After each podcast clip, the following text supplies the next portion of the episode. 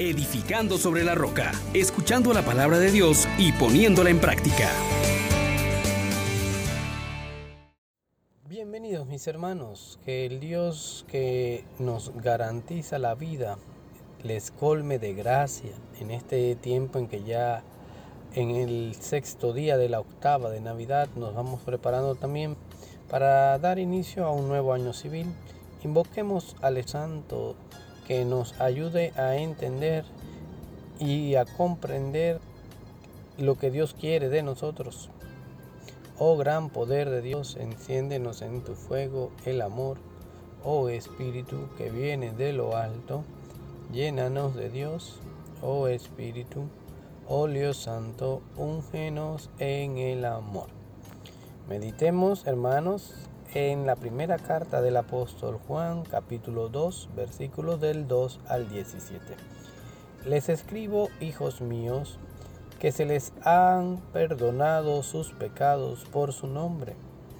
Les escribo padres que ya conocen al que existía desde el principio.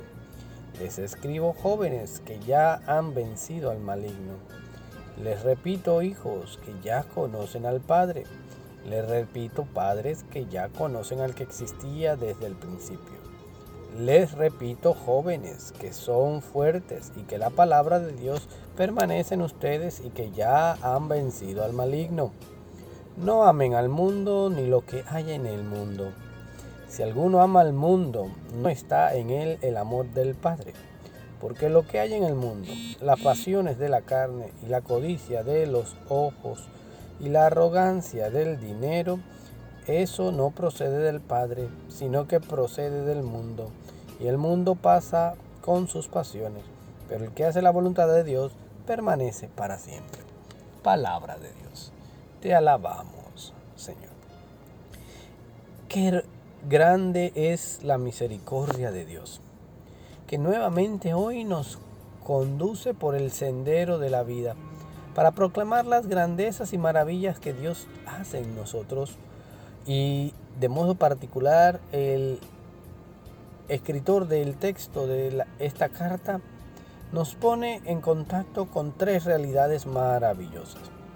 Le habla a los hijos, a los padres, a los jóvenes, aquellos que han renacido del agua y del espíritu, aquellos que están caminando y les dice varias cosas.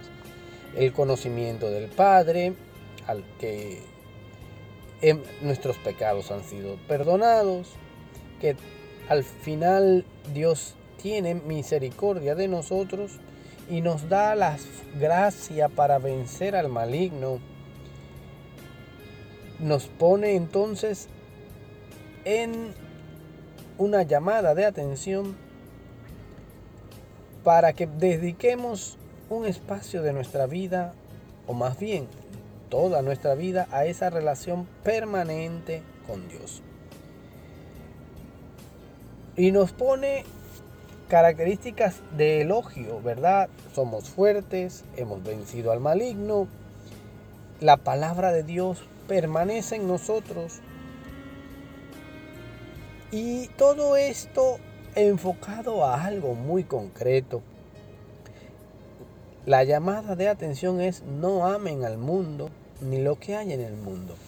Y esto no es que tengamos una mentalidad y espiritualidad desencarnada solamente con el pensamiento en el cielo, no, sino que al estar en el mundo tenemos que tomar conciencia de que no nos podemos dejar seducir por las tres cosas que el apóstol nos señala pasiones de la carne, codicia de los ojos, arrogancia del dinero.